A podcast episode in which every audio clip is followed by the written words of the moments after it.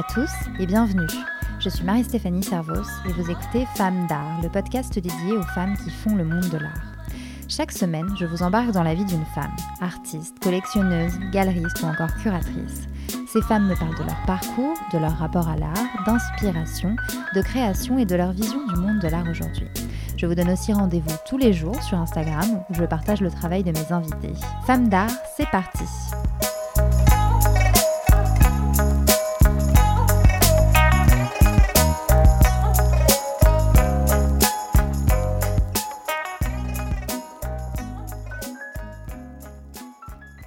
Cette semaine, je vous emmène à la rencontre de Amélie Duchalard, la fondatrice de Amélie Maison d'Art.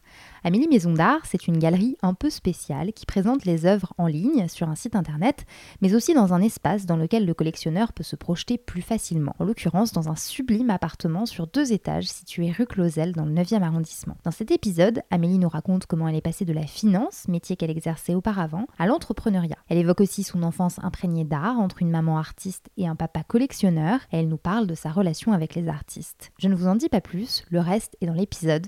Bonne écoute. Bonjour Amélie Duchalard. Ah, bonjour Marie-Stéphanie. Merci beaucoup de me recevoir aujourd'hui. Euh, Donc, euh, je suis ravie. Ici, on est au, 8 rue Clausel, dans le 9e arrondissement, dans l'Art Room plus exactement, qui est euh, un des espaces donc, liés à ta galerie. Tout à fait. Qui est un peu le, pendant physique même de, de ta galerie. donc c'est à la fois une galerie d'art, mais aussi un appartement. En tout cas, c'est une galerie d'art habillée comme un appartement. Oui. Donc euh, c'est sur, euh, sur deux étages avec euh, tous les aspects d'un appartement, effectivement. En bas, c'est quoi? Il y a une entrée, une, salle de billard et un, premier salon.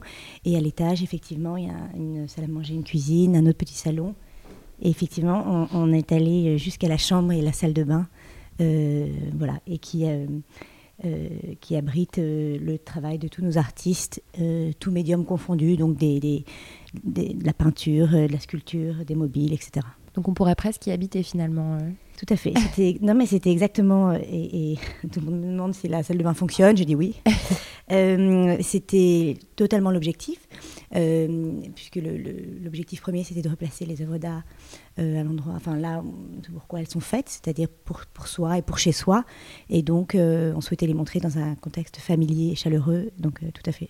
Cet endroit, tu l'as pensé avec l'aide de Batik Studio Oui, tout à fait. donc, qui est une agence d'architecture et de design fondée par Rebecca Benichou. Est-ce que tu dirais que, que cet endroit, c'est un, un, lieu qui te ressemble? Il est relativement simple et il est effectivement plein d'œuvres d'art. Donc en ça, on va dire qu'il me ressemble. Euh, et je pense que c'est un espace euh, euh, qui est accueillant, dans lequel on a envie de rester, dans lequel on a envie de revenir. Et donc, en tout cas, il, sert bien nos objectifs, qui étaient de rendre un peu plus accessible l'expérience d'une œuvre d'art. Hum. Alors justement, en quelques mots, pour ceux qui, ne te connaissent pas, est-ce que tu peux nous expliquer ce que c'est exactement le concept de la maison d'art? Donc, pour reprendre un tout petit peu l'historique, euh, c'est une galerie que j'ai montée fin 2015 euh, et, le, concept de, enfin le principe de départ était de repenser un peu, on va dire, le format de distribution, euh, l'expérience qu'on a d'une œuvre d'art. en la rendant plus, plus chaleureuse, plus sympathique et plus accompagnée, on va dire. donc la galerie aujourd'hui a un pilier digital qui est le site internet, euh, amélie-paris.com et un, des espaces physiques, effectivement, qu'on appelle, euh, comme tu l'as évoqué, euh, des art rooms, qui sont des espaces pensés comme des lieux de vie et où on reçoit les collectionneurs sur rendez-vous pour leur montrer les œuvres qu'ils souhaitent. Donc le parcours généralement client passe par le site. Les gens nous indiquent les œuvres auxquelles ils sont sensibles, les artistes qui attirent leur attention, etc. Ils prennent rendez-vous et quand ils viennent, euh, on a fait un accrochage sur mesure pour eux. Voilà. Mm. Et donc, il y a une dimension d'accompagnement qui est assez importante. Euh, euh, voilà, un collectionneur ici va rester en moyenne une heure, une heure et demie avec nous et, on va essayer voilà, de l'accompagner pour trouver l'œuvre ou l'artiste auquel il est sensible. Mm. Alors, tu as grandi dans une famille donc très portée sur l'art. Tu as une maman artiste et un papa collectionneur. Tu as été très, très imprégné par ce monde-là. Mais du coup, avant tout, j'aimerais savoir, c'était comment de grandir entre une maman artiste et un papa collectionneur? Eh ben, c'était bien. C'était très complet et c'était très enrichissant. Et en fait, c'est devenu en fait, euh, ça faisait partie. Il y a des familles euh, de musiciens, il y a des familles euh, où on est très sportif, où il y a des passions. Bah là, la passion effectivement familiale était portée autour de ce sous-jacent-là. et ça a fait que c'est devenu un élément à part entière de notre vie à tous. Moi, j'ai quatre frères et sœurs et on est tous quand même très sensibles à ça. Et, voilà, et, on, très régulièrement, on s'offre à, Noël, à nos anniversaires. Enfin, c'est vraiment le, un espèce de, maillon un peu central dans la famille. Voilà. Et est-ce que ça t'a poussé à créer toi-même? Est-ce que ça t'a poussé à peindre, je sais pas ou euh, Oui, alors c'est drôle, non, pas du tout. Euh, pas du tout. Alors je pense que je suis quelqu'un de, de, créatif, euh, mais plutôt dans les, on va dire dans les idées qui suis évidemment très sensible aux belles choses, aux, matières, euh, à la création en général. Mais non, moi j'ai un, bon oeil, mais pas du tout le, pas du tout le, le, coup de crayon. Voilà. En tout cas, tu, tu dirais que c'est à ce moment-là que, enfin, au, moment de l'enfance, vraiment, à partir de ce moment que ta sensibilité à l'art s'est développée? Oui, c'est sûr. Euh, c'est sûr, de façon euh, complètement, enfin un peu caché et de façon très délicate. Et c'est ce qui fait, euh, c'est comme, je pense qu'un enfant euh, euh, apprend très vite la, pratique d'une langue. Je pense que c'est à, peu, près la même chose. Quand c'est infusé de façon très progressive, c'est infusé de façon assez profonde. donc certainement. Et puis en plus, je pense que l'œil est un peu un muscle et que plus il voit euh, euh, d'œuvres, de, travaux variés, de diversité, plus euh, il s'exerce et donc plus il mûrit. voilà. Donc c'est sûr que ça a été un élément clé dans le, parcours que j'ai eu. Hmm. Sauf que bah, si on revient sur ton parcours, tu, fais une école de commerce, donc pas du tout, euh, pas du tout euh, euh, dans le domaine de l'art. Et, tu commences en plus à, travailler en, banque d'affaires. Donc, donc ouais, c'est un domaine qui est quand même assez éloigné. Pourquoi avoir choisi ce, parcours-là, ce, domaine-là Donc en fait, donc l'art en général était plutôt une passion. Comme toutes les passions, elle était, plutôt exercée en marge d'une vie quotidienne. Enfin, donc je faisais beaucoup de avec mes parents, euh, l'exposition, de visites d'ateliers, euh, de foires, etc. Mais j'ai jamais, voilà, moi j'ai pas personnellement de talent, euh, on va dire artistique. Mon père est, collectionneur, mais accessoirement avocat d'affaires, donc j'ai quand même aussi cette, j'avais aussi cette branche-là dans, mon paysage à l'époque. et j'ai toujours été très bosseuse, donc l'école de commerce me convenait bien. et j'ai commencé effectivement par la banque d'affaires. Euh, parce que c'est un métier assez, assez génial, que j'ai beaucoup aimé d'ailleurs, euh, et qui m'a permis de gagner bien ma vie et du coup de m'offrir quand même pas mal d'œuvres d'art. Pratique. voilà, exactement. Donc en fait, je, ça m'a permis d'exercer euh, cette passion de façon non brimée, on va dire. Mm. Voilà. Et, alors l'idée du coup de, de, de créer Amélie Maison d'Art, c'est venu progressivement ou il y a vraiment eu un moment où tu t'es dit allez, j'ai envie de vraiment euh, passer à quelque chose de professionnel dans, dans ce domaine Non, mais c'est venu un peu, un peu par hasard quand même. Je m'achetais beaucoup d'œuvres d'art. Je voyais mon environnement de banquier, d'avocat très sensible à ça, euh, mais ayant, ayant les moyens, donc étant sensible aux belles choses, mais mettant pas les pieds dans les galeries traditionnelles. Et du coup, euh, j'ai commencé à me poser la question sur les raisons euh, euh, de, cette distance qui s'était mise en place. Et voilà, et un jour je me suis dit que c'était le moment de, d'essayer de monter euh, un autre format de galerie, plus innovante, plus adaptée probablement aux mœurs aujourd'hui et, aux nouvelles générations. Hmm.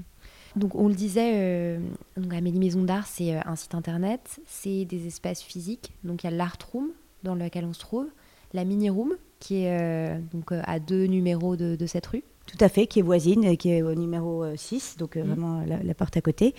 Euh, donc l'Art Room est donc, comme on l'a évoqué tout à l'heure, ouverte sur rendez-vous, avec des accrochages faits sur mesure en fonction des sensibilités. Et la mini-room est ouverte tout le temps et présente en fait les petits travaux de nos artistes. Donc c'est un espace qui est plus petit et qui montre, il y a une cinquantaine d'œuvres de petits formats accrochés, de la gravure, du dessin, de la peinture, mais voilà, des petits formats avec des prix plus accessibles et qui permettent. la mini room permet aussi de servir un peu de zone d'introduction à l'art room et d'expliquer comment on fonctionne. donc voilà, c'est une un, petit sas aussi qui nous permet d'éducation et d'explication de notre fonctionnement. Et alors justement, pour, euh, pour parler des artistes que tu présentes et que tu représentes, euh, comment est-ce que tu, tu, les sélectionnes? On, a, on représente un peu plus de 150 artistes, donc c'est beaucoup, que des artistes contemporains. Des artistes, euh, il doit y avoir à peu près la moitié d'artistes français et le reste des artistes du monde entier. Euh, en fait, on les sélectionne. Le point commun, l'ADN de la galerie, c'est l'abstraction. Donc, c'est le socle un peu de cette sélection. On va dire que c'est le premier filtre. Et ensuite, euh, ce sont évidemment des artistes dont je suis sensible aux, aux travaux, c'est évident. On travaille aussi euh, avec un critique et historien d'art qui s'appelle Pierre Vatt et qu'on voit tous les trois mois pour la validation des nouveaux artistes. Euh, donc qui nous permet, qui sert comme un peu, euh, enfin, qui fait partie d'un comité de sélection. Donc il y a Pierre Vatt et il y a un collectionneur euh, à l'œil assez aiguisé qui accompagne ce, comité de sélection. et ensuite, si je suis un peu schématique, on a trois catégories d'artistes. On a des jeunes artistes, des jeunes talents qui sortent des beaux-arts, de Payingen, de San Martins, etc., qui ont déjà des écritures assez fortes et, assez matures et qu'on a envie de pousser. Euh, des artistes confirmés qui ont, des parcours académiques assez costauds, euh, qui sont dans des galeries, des fondations, euh, dans des fracs et autres, et dont les prix sont quand même relativement encore raisonnables. Et un dernier tiers d'artistes plus établis, déjà dans des musées, éventuellement dans d'autres galeries aussi plus institutionnelles, et évidemment dont les prix sont un peu plus élevés. Mais cet éventail-là, autour de l'abstraction, nous permet d'être assez agile en fonction évidemment de la typologie de collectionneur, l'idée étant de pouvoir répondre à tout le monde, et de la typologie des projets. Alors, Femmes d'art étant un podcast dédié euh, aux femmes euh, qui font le monde de l'art, quelle est la place des femmes parmi euh, les, 150 artistes que tu représentes? Je pense quand même qu'on a beaucoup, on a pas mal d'artistes femmes. On doit avoir à peu près la moitié, je pense, d'artistes femmes.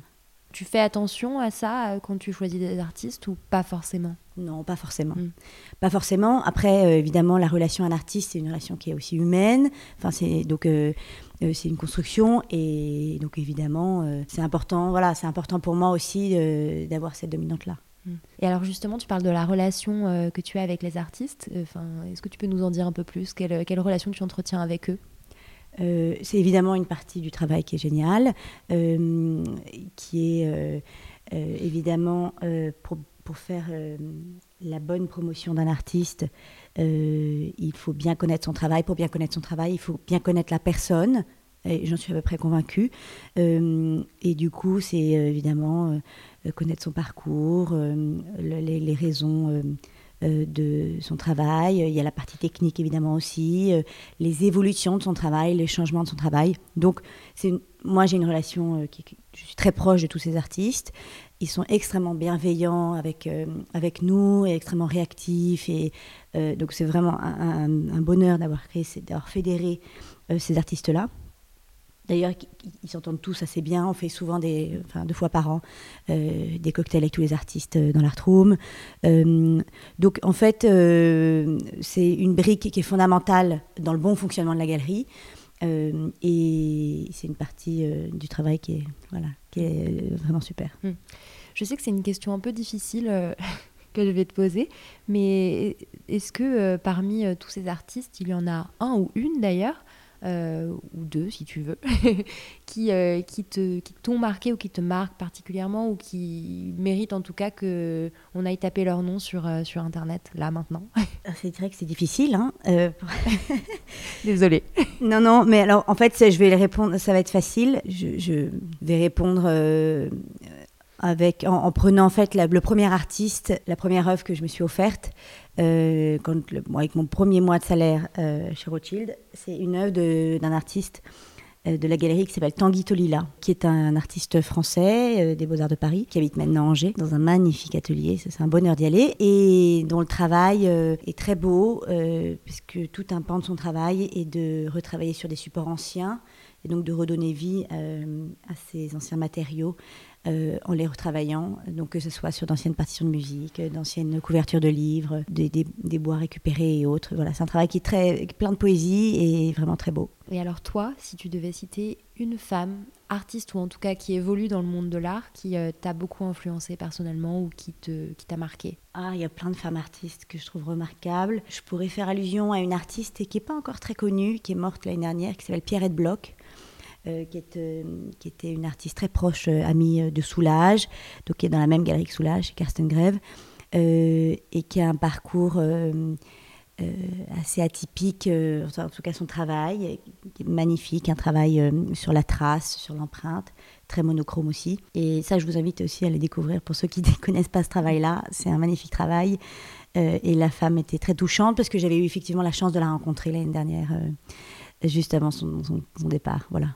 Qu'est-ce qui t'inspire au quotidien? Je pense qu'il y a deux pans. Il y a la partie la découverte, donc euh, à la fois la découverte des nouveaux travaux de mes artistes et la découverte de nouveaux artistes.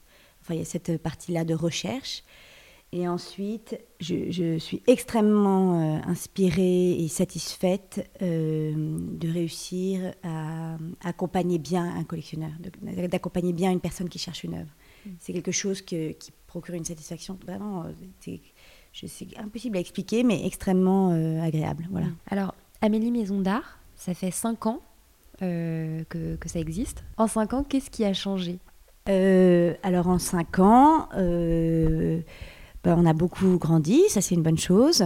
donc maintenant, on a une belle équipe, on a une quinzaine ici. On a étoffé évidemment notre éventail d'artistes également on arrive à s'adresser à une typologie de collectionneurs très variée et c'est vraiment euh, ça une vraie réussite pour nous. Et euh, je pense que hum, on a aussi développé, euh, on développe de nouveaux projets qui sont aussi intéressants à traiter, notamment pour des hôtels 5 étoiles ou des palaces. On va faire l'aménagement de cette la partie curation artistique de ces espaces. On fait travailler nos artistes pour ces projets.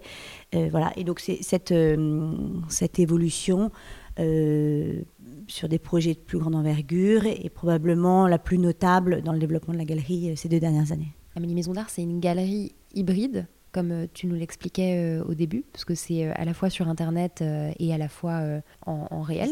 Quelle est la place du numérique et des réseaux sociaux pour toi dans le développement de la galerie et même personnellement en tant que que galeriste dans la façon dont tu fais ton travail Alors le digital, je le trouve difficile, c'est difficile à traiter pour le, ce sous-jacent, euh, ce sous-jacent-là. Euh, c'est difficile parce que euh, une œuvre, on, doit pouvoir s'en rapprocher, voir la matière, tourner autour pour une sculpture, etc. Donc, premièrement, donc déjà, c'est pas si facile de traiter de façon la plus précise possible. Ensuite, euh, le, site internet donne vite un, aspect un peu supermarché, donc ça rend aussi, je trouve que ça désacralise un peu euh, et que ça, banalise un peu la pièce. Mais enfin bon, on essaye en tout cas de le faire de la façon la plus hum, élégante possible euh, et, la plus fidèle possible. Et puis, hum, il manque pour moi toute la partie relation, qui est la partie intéressante, que ce soit évidemment la, relation à l'artiste, comme on l'a décrite, ou la relation au collectionneur, qui est pour nous fondamentale. Tout ça pour dire qu'en fait, le numérique, c'est un maillon, mais ça suffit pas et ça suffira jamais. Euh, c'est indispensable en fait parce que c'est une vitrine, euh, parce que maintenant euh, c'est un outil pour tout le monde au quotidien, donc c'est une brique qui est fondamentale. donc qui est nécessaire, mais pas, vraiment pas suffisante. Par exemple, Instagram. Ça t'est jamais arrivé de, passer par Instagram justement pour découvrir de nouveaux artistes ou même d'être contacté par ce biais-là? Si, de plus en plus. Mm. Ça devient une espèce d'immense encyclopédie euh, donc d'images et donc euh, de contacts. Euh, donc si, ça devient un peu un... Ça, devient aussi un, espèce d'outil de travail, tout à fait. Pour toi, quelles sont les, les qualités pour être une bonne galeriste? Une bonne galeriste, elle doit, un, bien accompagner ses clients et de promouvoir euh, de la meilleure façon possible euh, ces artistes. Et donc, il faut qu'il y ait la bonne, euh, le bon équilibre entre ces deux aspects-là, qui normalement sont assez vertueux quand ça se déroule bien. voilà. Merci beaucoup, Amélie. Non, merci à, toi. Et voilà, Femme d'art, c'est fini. Merci beaucoup d'avoir écouté cet épisode. S'il vous a plu, je vous invite à laisser un commentaire, une note, à vous abonner ou tout simplement à le partager avec vos proches. Quant à moi, je vous dis à la semaine prochaine pour un nouvel épisode. Et d'ici là, je vous retrouve aussi tous les jours sur le compte Instagram de Femme d'art. À très vite Podcast.